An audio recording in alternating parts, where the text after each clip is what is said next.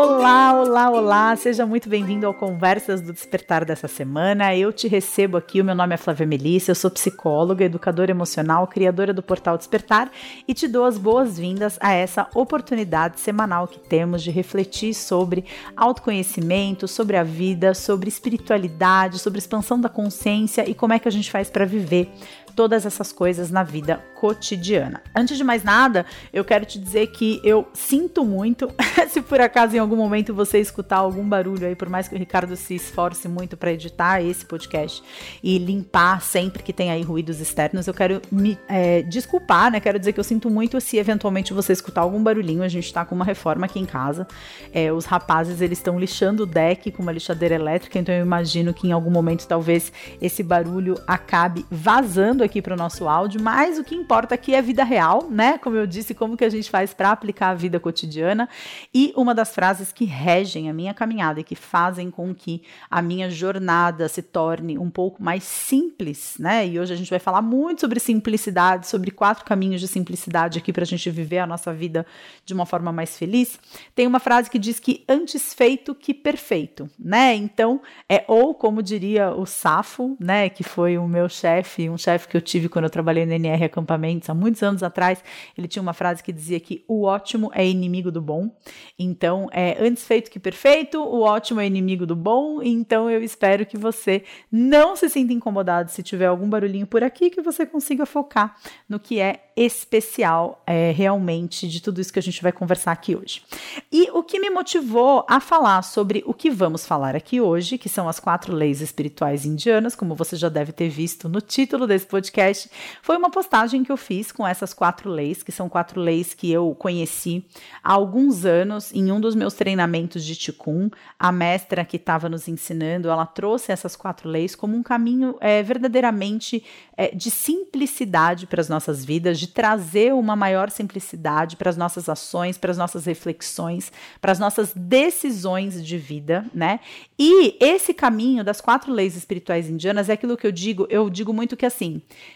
é, pode ser que você não tenha nenhuma diretriz básica para viver a sua vida, né? Talvez você não tenha uma religião, talvez você não tenha uh, um livro que te inspire, que te dê um passo a passo do que fazer, de como conduzir determinadas situações da sua vida.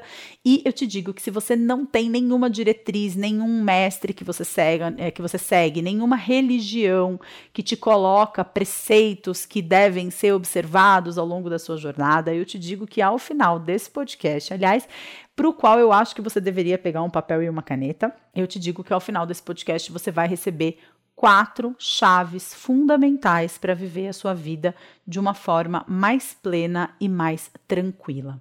Eu vou ler para vocês a postagem que eu fiz. Na verdade, eu fiz uma postagem no Instagram na semana passada com essas quatro leis espirituais indianas. Não é a primeira vez que eu posto sobre isso e toda vez que eu posto, eu sempre recebo muitas dúvidas e questionamentos, porque justamente em função da simplicidade dessas leis, eu acredito que ela coloque as nossas mentes em xeque-mate. Então se torna realmente um desafio muito grande a gente conseguir pensar, nossa, mas como isso é simples, é tão fácil de ser praticado.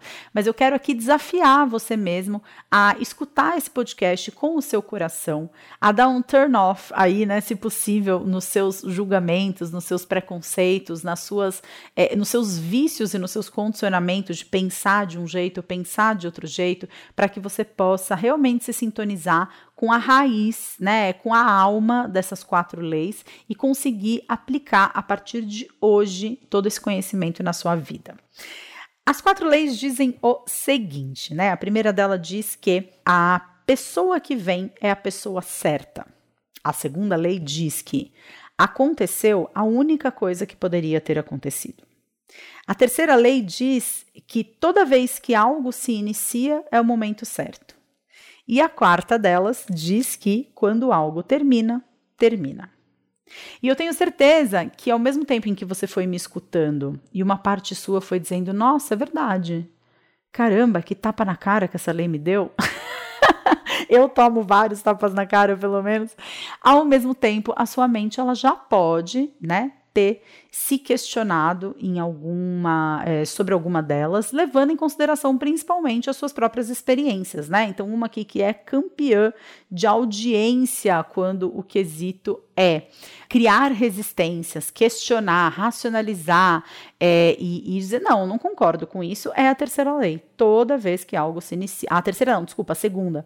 Aconteceu a única coisa que poderia ter acontecido, né? E aí, o comentário mais frequente quando eu falo sobre isso é: não, mas eu acho que poderia ter acontecido alguma coisa diferente se eu tivesse feito isso, se eu tivesse feito aquilo, se. Lá, lá, lá, lá, lá, lá. Então, no, no, no mundo do, dos e se's, né? É, é a, o que aconteceu não teria acontecido. Então, não aconteceu a única coisa que poderia ter acontecido. Porque a física quântica diz. que existem muitos universos e que você se entra em sintonia, então não é verdade. E assim, é, eu entendo todos esses questionamentos, eu também tive muitos questionamentos em relação a essas leis, e é por isso que, antes de propriamente começar a falar sobre essas leis, eu quero fazer aqui um pequeno resumo de alguns minutos, talvez 10 minutinhos, fazer um resumo do que é a nossa mente e por que, que ela funciona do jeito que ela funciona. Então vamos lá.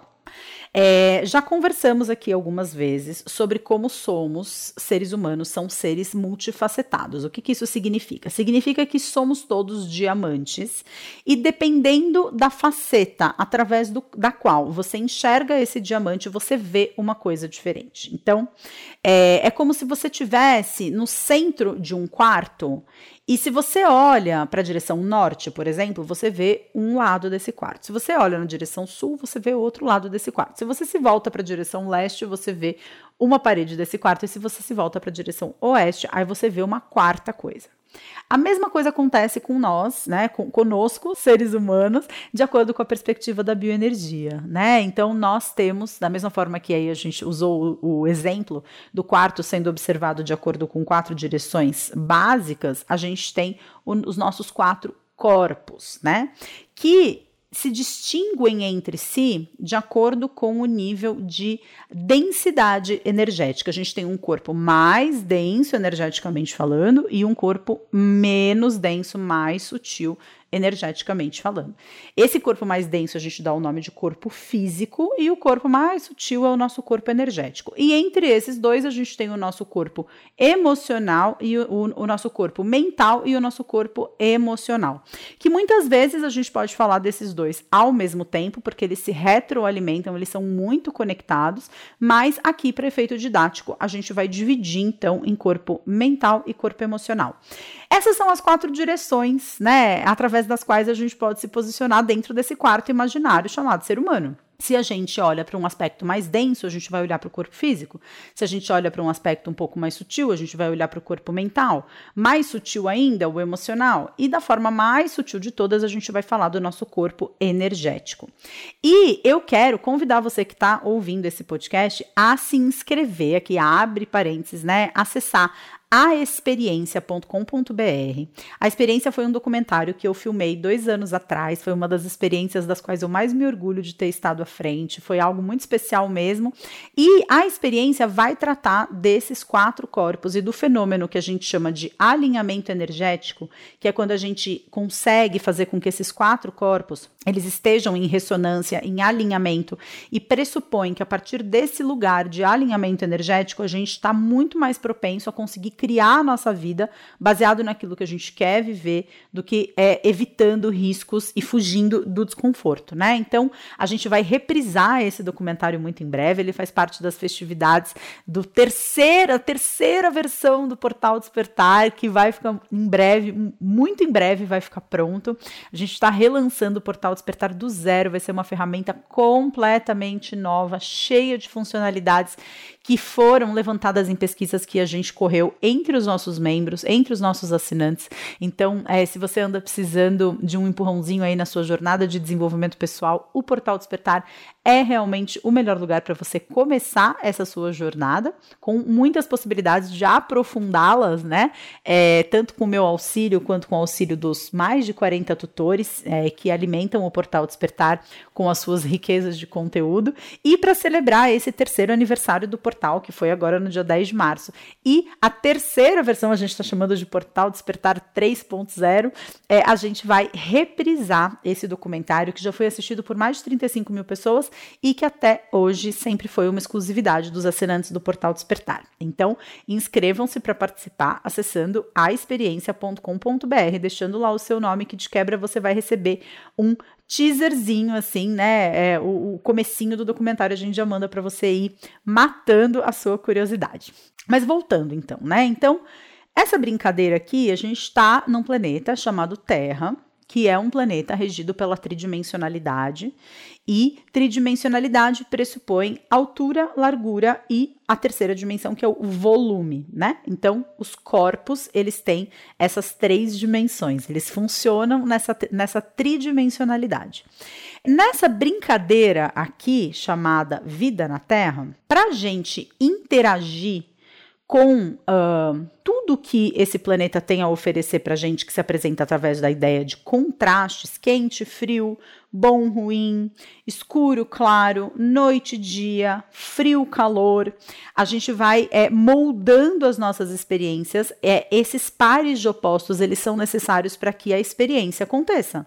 Se eu coloco a minha mão em algo, eu só sei o que é frio porque um dia eu coloquei a mão no quente. Eu só sei o que é claro se eu conheço o seu oposto que é o escuro. Eu só consigo despertar a bondade dentro do meu coração se eu entender que existe também maldade, que é o seu oposto. Então, para que eu possa trilhar essa jornada da vida sobre a face da terra, fazendo escolhas, pressupondo, né, que para fazer essas escolhas, para criar a vida que eu quero criar, eu vou é pautando as minhas escolhas em experiências de aprendizados que eu tive através da interação com esses pares de opostos, eu preciso de algo que seja físico, que seja tridimensional e que entre em contato com todas essas experiências, né? De pares de opostos, é, do quente, frio, de sentir amor, de sentir medo. Eu preciso entrar em contato para poder sentir tudo que essa experiência tem para me oferecer.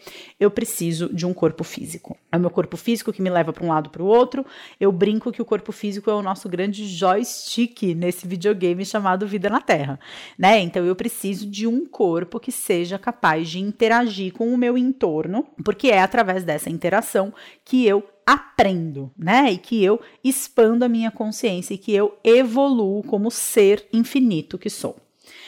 Esse corpo físico, ele é como se fosse a nossa carcaça do computador, digamos assim, né? Então ele entra em contato com o frio, com o calor, com o gostoso, com o desconfortável, com o prazer, com a dor. Ele entra em contato com esses pares de opostos através dos cinco sentidos é, descritos pela ciência: olfato, paladar, audição, é, tato e o olfato, né? Então, são os cinco sentidos descritos pela ciência que me trazem a possibilidade de interagir, de ter experiência, de aprender com isso e de expandir a minha consciência sobre si mesmo e sobre o mundo que me cerca. Só que a carcaça do computador, ou um celular, só a parte externa do celular, a parte pegável do celular, não fazem des, desses objetos objetos possíveis de serem usados. Porque eu preciso do quê? De um sistema operacional. Eu preciso do meu, é, do meu iOS instalado no meu celular, eu preciso é, do meu Windows, eu preciso de um sistema operacional instalado para que eu consiga usar esses aparatos. Da mesma forma, para o meu corpo captar impressões do meio que me cerca, só captar essas impressões, se eu não tiver um processador dessas informações acontecendo, essas informações elas não servem de nada. Então eu preciso dar significado a essas experiências que eu tenho, a essa interação com o mundo à minha volta. Eu preciso colocar a mão no quente e tirar a mão se estiver queimando. Eu não posso colocar a mão no quente e deixar minha mão cozinhando ali numa chapa quente, né? Eu preciso processar aquela informação como potencialmente danosa para a minha experiência e aí eu tiro a mão. Eu preciso ter um instinto de luta ou fuga diante de um estímulo que o meio me traz. Então, estou aqui vivendo a minha experiência com o meu corpo físico tridimensional andando no meio de uma floresta. Aparece uma cobra gigantesca. Eu preciso interpretar que aquilo é um perigo para minha vida e para fazer a manutenção da minha vida, prezar pela minha segurança, pela minha integridade física, para que essa experiência continue acontecendo, para a experiência da minha alma imortal que está aqui encarnada nesse corpo continue acontecendo. Eu preciso atribuir significados para as minhas experiências, né? E eu só faço isso através da mente. Então, se o nosso corpo é a carcaça do computador, a nossa mente é o sistema operacional que está ali instalado, que possibilita que essa carcaça sirva para alguma coisa. Senão a gente é só um corpo vegetando numa cama de hospital com morte cerebral, né? Aquele corpo, os órgãos eles estão funcionando, o corpo está funcionando, mas se eu não tenho um aparato mental que dê interpretação para essas experiências que esses cinco sentidos captam, é quase como se não houvesse vida. Então a mente, ela é orientada para manter a experiência funcionando pelo maior tempo possível. Aí baseada na interpretação que eu faço dos estímulos aos quais eu estou sendo submetida 24 horas por dia, né? É 365 dias por ano, a minha vida inteira, né? A mente, ela vai interpretando, significando e atribuindo valor às experiências que eu tenho. E ela faz isso através de pensamentos, né? Então, eu vivo a minha vida em função da minha mente, da sua interpretação daquilo que eu tô vivendo e dos pensamentos que eu brinco que é do mesmo jeito que sai ali, né, o gás pelo escapamento do carro, que é o subproduto da combustão do combustível que tá no motor do carro para o carro andar, é os pensamentos são o subproduto da nossa atividade mental funcionando. Então, é, os nossos pensamentos, eles são é, assim, não existe como você não ter pensamentos, não existe como você não exercer julgamentos sobre as coisas. É, isso é um mecanismo de adaptação, de, de evolução humana que foi aprimorado durante milhares de anos da existência do homem sobre a face da Terra. A mente, ela está aqui para garantir a nossa sobrevivência física e ela faz isso através de julgamentos mentais sobre aquilo que acontece. Então, eu vejo uma cobra na floresta, opa, perigo, porque em algum momento não tem aquele ditado que diz que cachorro que foi mordido por, por cobra tem medo de salsicha, né? É mais ou menos isso que a mente faz. Ela pega as nossas experiências do passado, dá um significado para essa experiência e na hora em que eu me deparo com algo que é parecido com algo que eu já vivi, ela diz ou tá certo ou tá errado e emite um, um pensamento. E aí, para entender é, a gente falou do corpo físico, a gente falou do corpo mental. Para entender o nosso corpo emocional, que é o terceiro corpo mais denso ou o segundo mais sutil que existe, né? A gente precisa pensar na superfície de um lago completamente lisa, né? Flat, refletindo a luz do sol, o céu azul e as nuvens branquinhas. E aí eu quero que você imagine você pegando na mão uma pedra e você jogando essa pedra no lago, né? O que forma são ondas. E essas ondas elas vão, elas se expandem, elas se espalham pela superfície do lago, tal como um tsunami que vai perdendo a intensidade. Essas ondinhas elas vão ficando cada vez mais baixinhas até que por final elas acabam e a superfície do lago passa a ser flat novamente, né? Isso é o que acontece quando a gente tem um pensamento no nosso corpo, né? A gente tem um pensamento, o pensamento é a pedra que você jogou no lago. E aí formam-se essas ondinhas. O lago é o corpo físico. Quando você joga um pensamento no corpo, quando você tem um pensamento, automaticamente você tem uma sensação diante desse pensamento. E essa sensação é chamada de emoção, que vem do latim ex movere, que significa mover para fora. Mover para fora é o quê? Energia. Tudo é energia, né? Inclusive a mente é o segundo corpo mais denso que existe porque ela está intimamente relacionada com uma estrutura física chamada cérebro e com conexões neuronais através de sinapses nervosas, e é por isso que a mente é mais densa do que os pensamentos. Os pensamentos ainda assim são energia, mas é uma energia mais sutil em movimento. E a medicina chinesa descreve essas quatro emoções como alegria, tristeza, medo e raiva e relaciona essas quatro emoções com estações da natureza, com é, direções né, cardeais, com pontos cardeais, com estruturas do corpo, com órgãos do corpo humano. É, enfim, existe uma, uma multi-relação entre aquilo que a gente sente e aquilo que acontece do lado de fora. Porque o planeta Terra é entendido como um organismo e nós, como é, bichinhos, digamos assim, né, que fazem parte do ecossistema do planeta Terra. Então, tudo é uma coisa só. Os animais também são capazes de sentir alegria, tristeza, medo e raiva, né? Todos nós somos dotados dessa capacidade. Então, as nossas emoções, elas vêm realmente num rompante, né? Então, você joga uma pedra ali no lago, o lago forma suas ondinhas e essas ondinhas, até onde elas vão? O alcance ao qual elas chegam é o nosso chamado campo energético, é o nosso corpo energético. Que os estudiosos em kirliangrafia dizem que pode ocupar o espaço de dois metros e meio de raio. Ou seja, dois metros e meio para cima, para baixo, para frente, para trás, para direita e para esquerda, nós temos um corpo energético, nós ainda somos nós, né? E essa é a explicação de por que, que o nosso santo eventualmente bate ou não bate com alguém. Quando o nosso campo entra em ressonância, a gente não tem aquelas pessoas que a gente conhece, que a gente fala, nossa, parece que eu te conheço há 10 anos, foi amor à primeira vista. É baseado nisso, né? Nessa, esse nesses campos energéticos que entram em é, atração ou em repulsa, tá? E por que, que tudo isso eu preciso dizer a respeito desses corpos da bioenergia?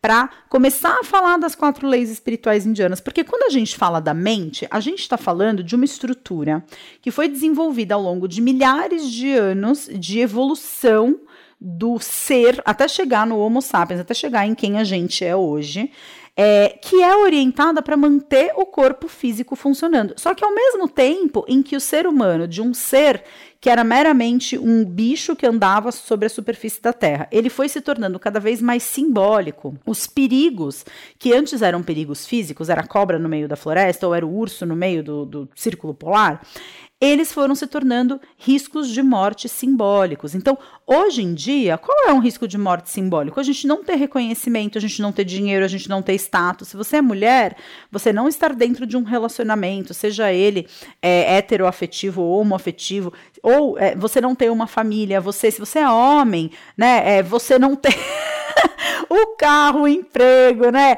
A mulher gostosa do seu lado, enfim, são muitos estereótipos do que é, é uma morte social, né? Hoje em dia a morte que a gente mais teme não é nem a morte física, mas é a morte social, é essa esse vazio de pertencimento, é a gente não se sentir realmente como parte da sociedade onde a gente vive, né?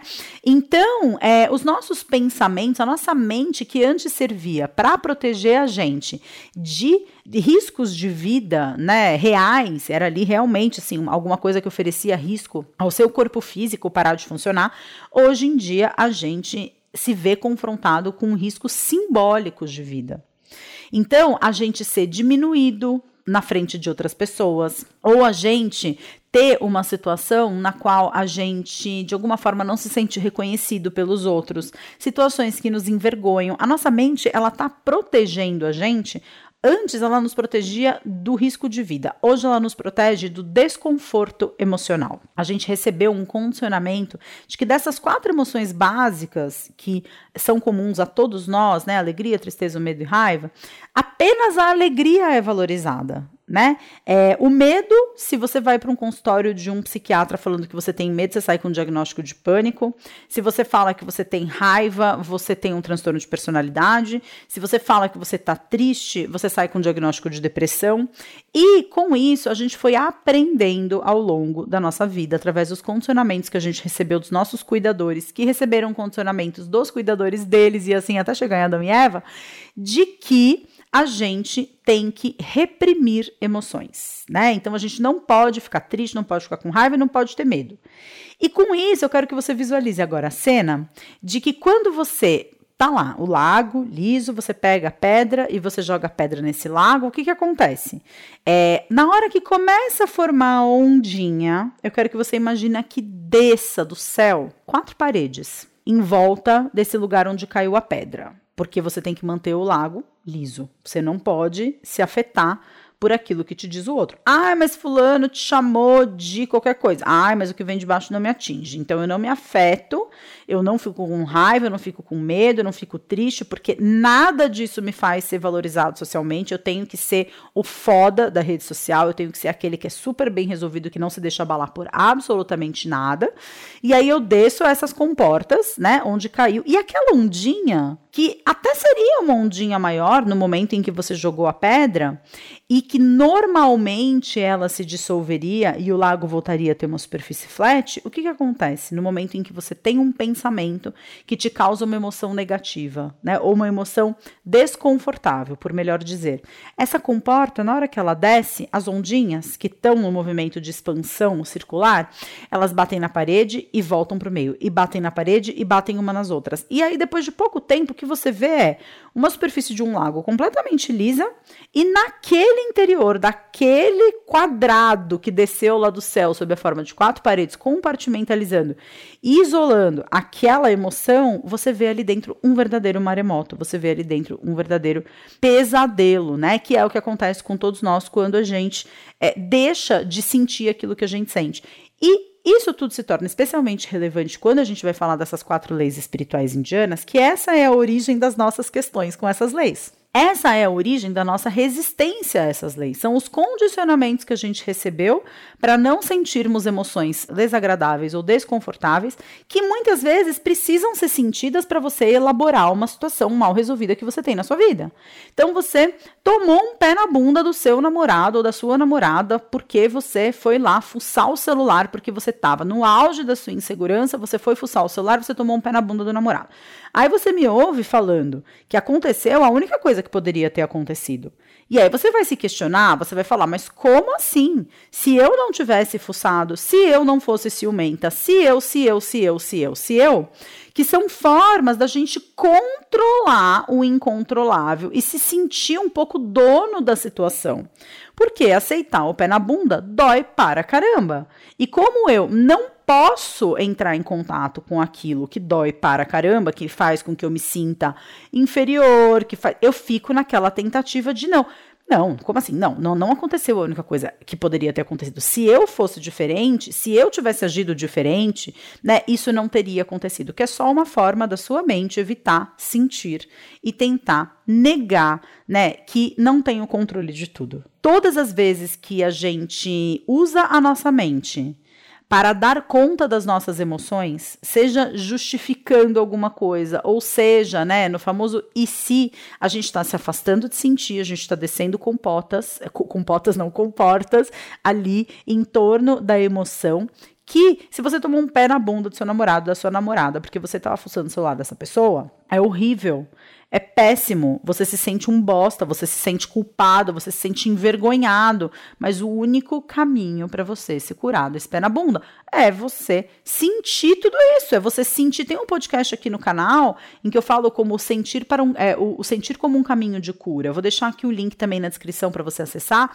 É, como que eu posso, né, é, é, curar alguma coisa na minha vida se eu não sentir? E aí eu fico nessa de que assim, não, eu poderia ser diferente. São só tentativas de controlar a situação para não sentir o que eu deveria estar sentindo. É, então vamos falar de cada uma dessas leis e vamos entender qual que é a dificuldade da gente colocar cada uma delas em prática? Vamos lá. A primeira delas diz assim: que a pessoa que vem é a pessoa certa. Ah, mas como assim a pessoa que vem é a pessoa certa? Então eu tô num relacionamento abusivo, eu tô num relacionamento tóxico e essa pessoa é a pessoa certa? Sim, ela é a pessoa certa.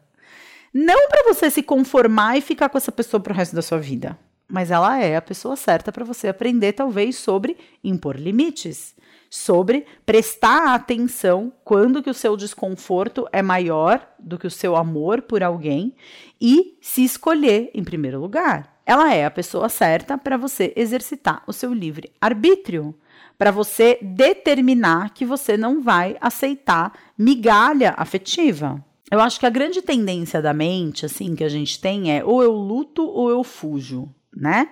Então, ou eu continuo ali medindo forças com a situação, lutando para transformar focinho de porco em tomada, ou então eu fujo dessa situação e eu é, muitas vezes é, saio de uma determinada situação da forma errada, né? Da forma, de uma forma que não seja tão madura ou tão evoluída, talvez. E é claro que sair de um relacionamento abusivo é melhor que você saia de qualquer forma do que você continue nele, né? Mas como a nossa mente é orientada para isso, luta ou fuga, ela não é orientada necessariamente para a gente aprender com as situações né?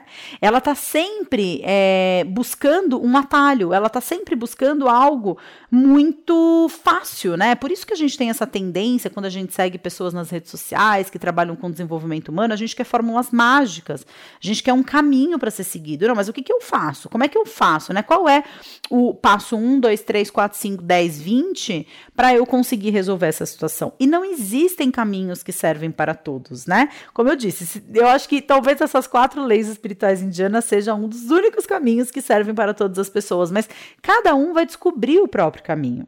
Como superar um relacionador de um relacionamento que acabou? Cada um vai superar de um jeito. Existem ali passos básicos, um esqueleto do que você tem que fazer para superar o término do relacionamento, sim, mas a forma como cada um vai viver esses passos é muito diferente, né?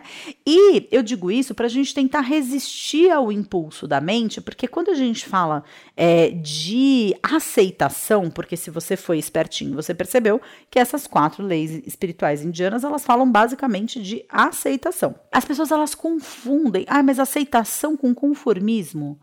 Mas então, assim, ah, então se a pessoa que vem é a pessoa certa, então eu vou ficar mesmo com essa pessoa que tá aqui, que eu nem amo tanto assim, eu vou me conformar em estar num relacionamento que não é legal. Ou então eu tenho uma empresa e vem um funcionário, ah, essa pessoa que vem é a pessoa certa, então também eu tenho que me conformar em ter esse funcionário e eu vou ter que, enfim, né, me dar por satisfeito com ele, porque a pessoa que vem é a pessoa certa. Não é nesse sentido né? A pessoa que está na sua vida no momento em que ela aparece, ela, se ela vem para sua vida e não passa batido, porque assim, você sabe a quantos é, estímulos a gente está sendo submetido ao mesmo tempo? A mais de 14 bilhões de estímulos ao mesmo tempo. Né? O que, que isso significa? Significa que assim, ó, por exemplo, enquanto você está me ouvindo aqui nesse podcast, eu espero que não. Mas talvez você esteja ouvindo o barulho da serra elétrica lá fora. E se você não estiver ouvindo o barulho da serra elétrica, não, da lixadeira elétrica, você pode estar ouvindo os barulhos à sua volta. Você está vendo coisas. Você tem uma sensação de sono, de cansaço, de excitação. Você acabou de sair da ginástica, está aceleradão. Você pode ter sensações internas de fome, de vontade de fazer xixi, sede. É, é que assim, a gente não consegue, obviamente, prestar atenção a 14 bilhões de coisas ao mesmo tempo. Por isso, a gente filtra aquilo que se apresenta na nossa realidade perceptiva e dá atenção a determinadas coisas. Se você está dando atenção a determinada coisa na sua vida, é porque ela tem a ver com você. Ela tem a ver com um mecanismo que a mente adota para prestar atenção em duas ou três coisas ao invés de 14 bilhões, que muitas vezes é prestar atenção nas coisas que já se relacionam com a nossa história pregressa, que é a, a história do cachorro que foi mordido por cobra que tem medo de, de, de salsicha. Então a gente se utiliza a nossa mente que está tentando fazer com que a gente continue vivo na face deste planeta, ela vai lá e busca na nossa experiência de vida coisas para validar aquilo que ela está vendo naquele momento. Então, é assim que a gente presta atenção nas pessoas que existem na nossa vida. Se existe uma pessoa que aparece na sua vida, que traz algum tipo de desconforto, ela é a pessoa certa. Não muitas vezes para continuar na sua vida, mas para você aprender. Lembra que a experiência se trata de aprendizado? Lembra que a gente está todo mundo na mesma sala de aula e essa sala de aula se chama Terra? Lembra que a gente é todo mundo espírito imortal, uma energia sem fim, conectados de formas que a gente não enxerga, mas lembra que a gente está todo mundo aqui para se tornar a melhor versão de si mesmo, para expandir a consciência que tem de si mesmo e amadurecer energética, espiritual, psicológica, emocionalmente? Lembra de tudo isso? Então, a pessoa que está na sua frente te trazendo incômodo e desconforto é a pessoa certa. Porque se você está se incomodando com ela, se você não está feliz com ela e ela continua na sua vida, se você tem qualquer tipo de dificuldade de se relacionar com ela, ela é a pessoa certa para te ensinar sobre você mesmo. Aquela velha frase, incomodou, doeu, leva para casa que é teu. Por que, que essa pessoa é um desafio para você? Se ela te trata mal, qual é a sua dificuldade de impor um limite? Se ela te traz coisas boas, né? Qual é a sua dificuldade de se relacionar de uma forma mais íntima com ela?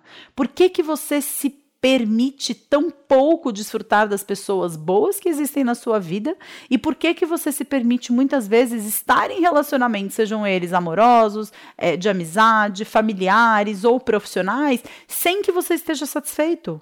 A pessoa que vem é a pessoa certa para te ensinar sobre você mesmo. Isso é o que diz a primeira lei espiritual indiana. Da mesma forma, a segunda lei diz que aconteceu a única coisa que poderia ter acontecido. Ai, mas se eu tivesse feito isso, se eu tivesse feito aquilo, porque a física quântica. Tá bom, a física quântica ela tem lá a teoria que é do gato de Schreber, né? É, foi conduzido um experimento e o resumo dessa história toda é que se você pega uma carta de baralho e você equilibra, ela tem a capa, né, dela, que geralmente é azul e vermelha, e o verso que é um número associado a um naipe. Você coloca essa carta perfeitamente equilibrada em cima de uma mesa. E você solta. Essa carta ela vai cair de um dos lados. Ou ela cai da capa e aí fica o azul vermelho para cima, ou ela cai com o número e o naipe para cima. A física quântica diz que se aqui essa carta ela caiu com a capa azul ou vermelha para cima, ela necessariamente tem que ter caído num outro lugar com o número e o naipe para cima, né? Basicamente é isso. Tudo que está acontecendo aqui está acontecendo de uma forma diferente numa outra realidade. Então isso prova que que não é verdade que aconteceu a única coisa que poderia ter acontecido, porque pela lei da atração eu me atraí, blá blá blá blá blá. Só uma forma da sua mente te impedir de aceitar a dor e o sofrimento de elaborar coisas que você está vivendo e que você não gostaria de estar vivendo. Ah, mas a física quântica. Cara, a, a menos que você vá estudar a física quântica, a menos que você vá sentar na frente da internet, consumir todo o conteúdo possível sobre física quântica e efetivamente se aprofundar na física quântica, você só está usando lei da atração, o segredo e a física quântica para evitar sentir a frustração que você tem que sentir por estar vivendo algo que você não gostaria de estar vivendo. Ah, mas então, mas, mas com isso você está querendo dizer então que a gente deve se conformar com a realidade? Lá vem a mente de novo, né? Com as suas pegadinhas. Não!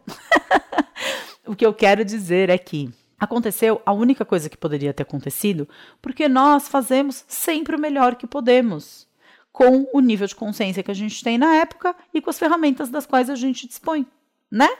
E isso significa que você não poderia, em nenhum momento do seu passado, ter agido de uma forma diferente.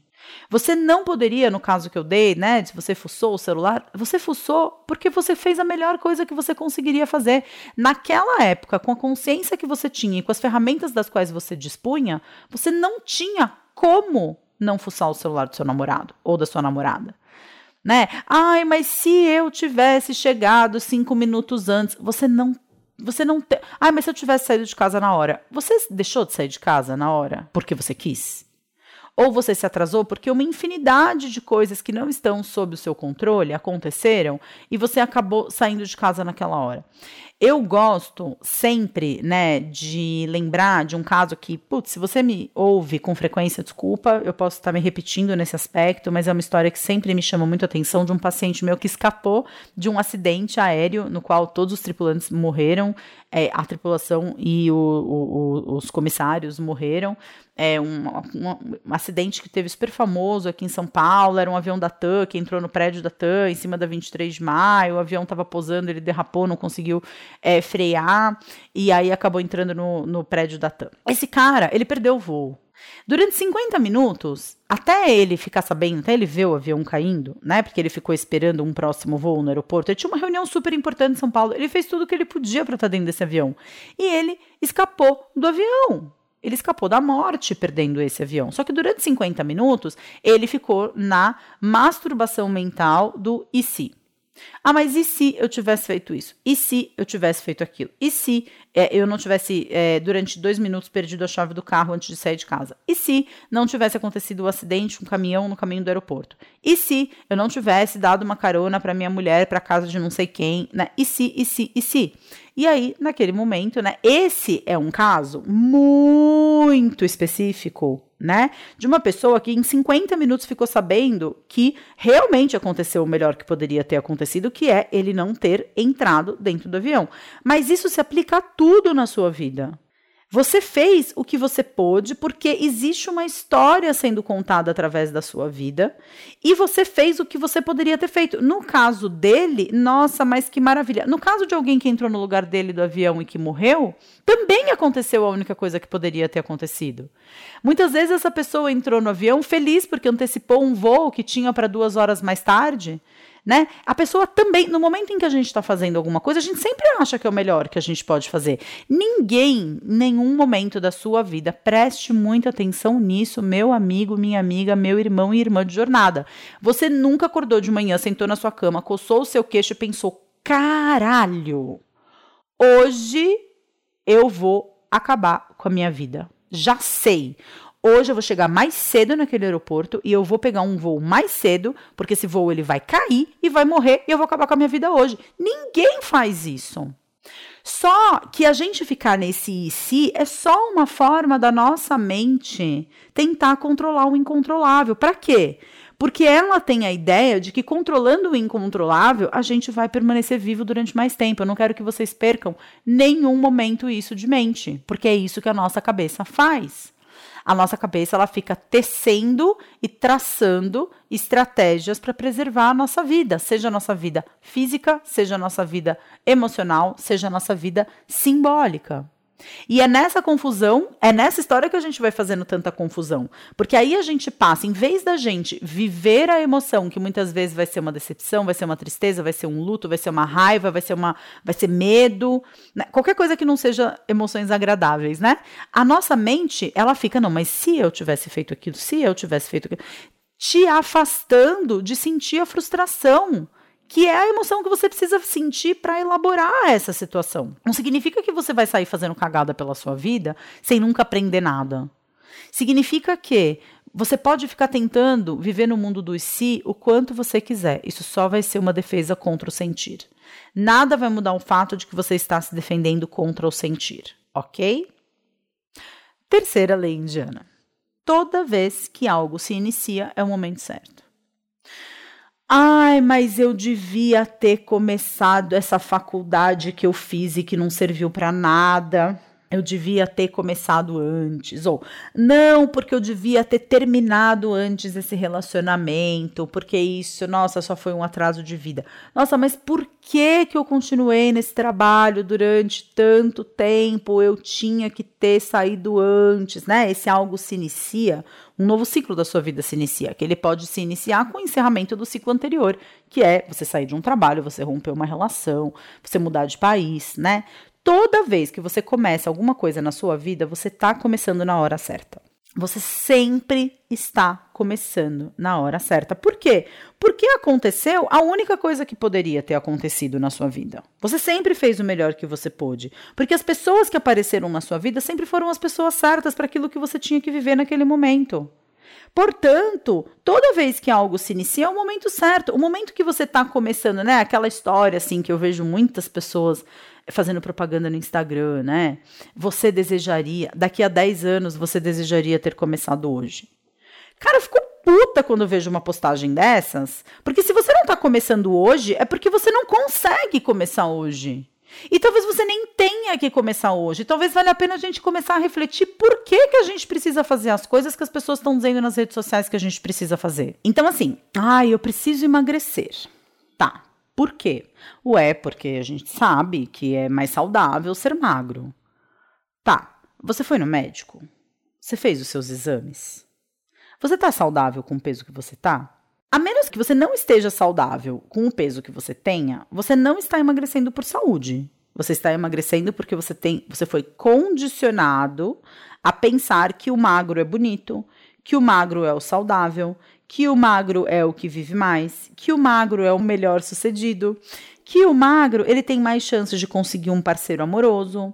São só condicionamentos que a nossa mente tem a respeito de estereótipos da vida em sociedade. Né? De novo, cachorro que foi mordido por cobra tem medo de salsicha. Depois de tudo que a gente viu na nossa vida em relação a estar acima do peso, a gente criou um condicionamento de que a gente sempre precisa emagrecer.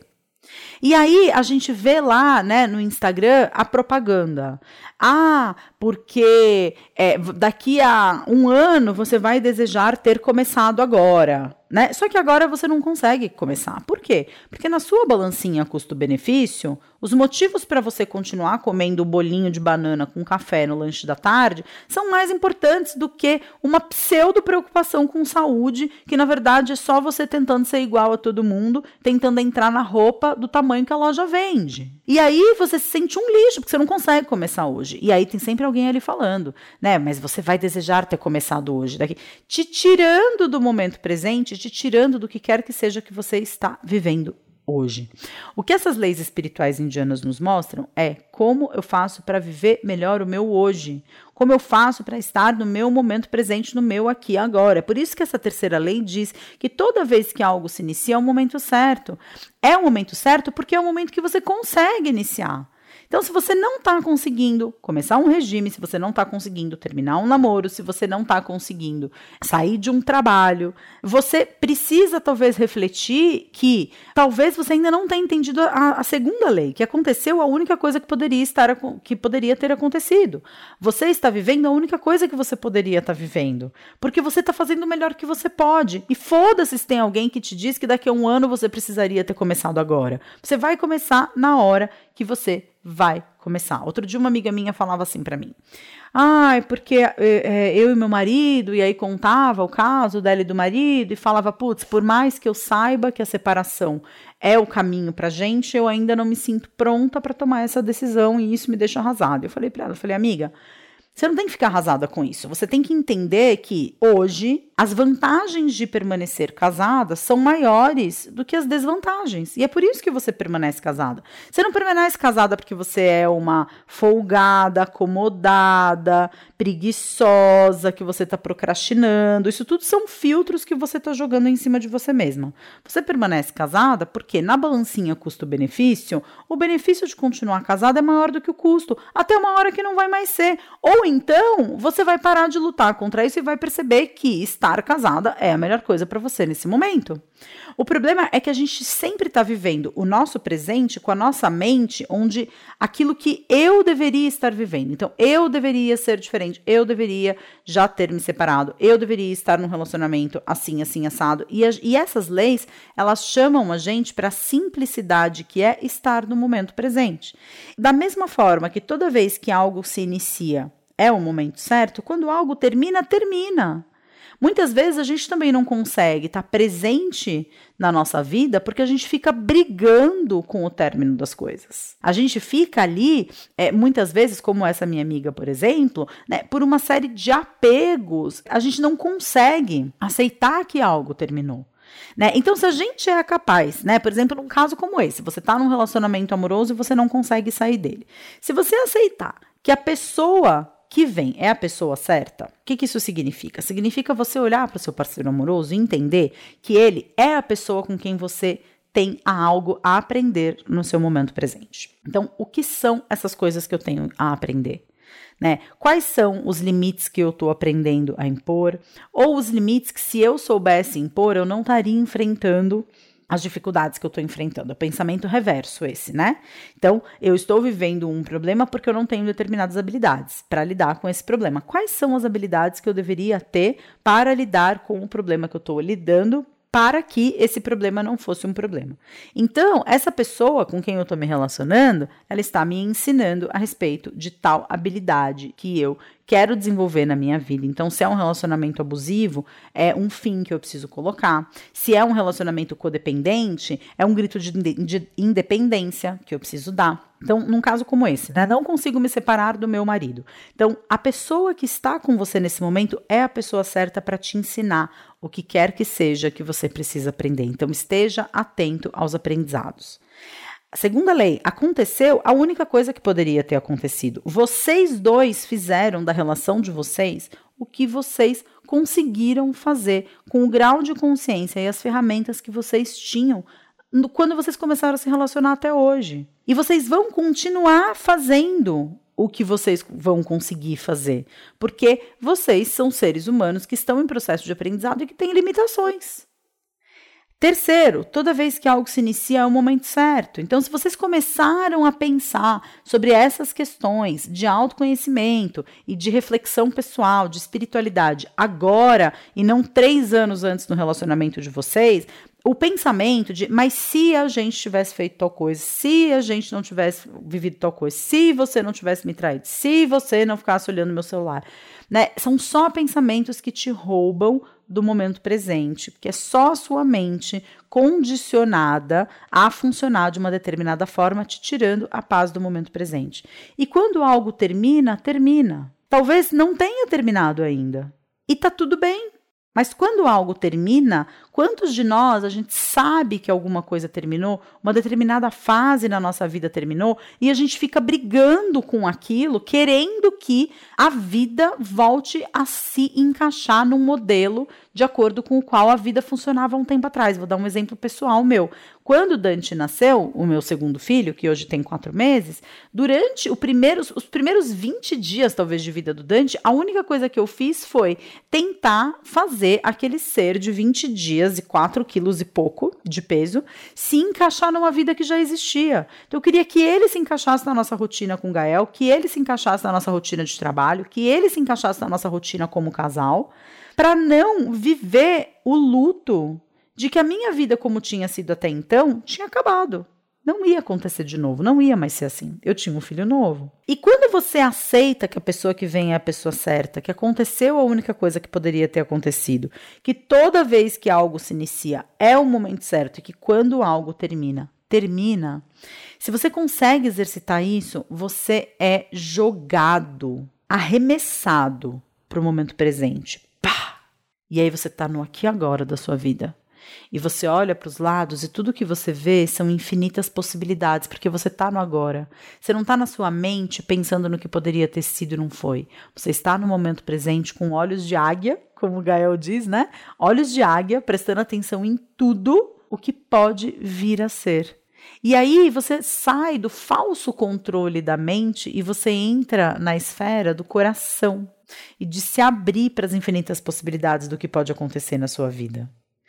Se você não segue essas quatro leis, você não está no momento presente. Você está gastando sua energia através de racionalizações pensamentos inúteis sobre uma vida que você poderia estar vivendo e não está. Você não poderia estar vivendo outra vida. É no aqui e agora que você vai reunir todas as ferramentas que você precisa para dar o próximo passo da sua vida. Siga essas leis e habite o seu eterno agora. Ok? Fico muito feliz com a sua presença aqui comigo até agora. Não deixa de encaminhar esse podcast para alguém se você sentir que essa pessoa pode se beneficiar desse conteúdo que a gente discutiu aqui hoje. Deixa a sua avaliação sobre o canal no seu aplicativo de podcasts preferidos. E não esqueça de conferir os links que eu vou deixar aqui na descrição desse podcast para você se inscrever na experiência, para você ouvir esse podcast que eu falei aqui no canal há algum tempo, que agora eu já esqueci qual era, mas que tá aqui no canal, tá aqui no link, para você conhecer o Portal Despertar, para você assinar as minhas newsletters gratuitas e para você ficar sabendo mais de pertinho de tudo que acontece no meu mundo tá bom? Te agradeço a é, presença até aqui, a confiança de sempre. É um carinho muito grande que eu sinto por todo mundo que me acompanha aqui no canal. E a gente se vê na semana que vem com mais um papo sobre vida, sobre consciência e como aplicar a espiritualidade na vida cotidiana através do autoconhecimento. Um grande beijo e a gente se vê na semana que vem. Tchau, tchau!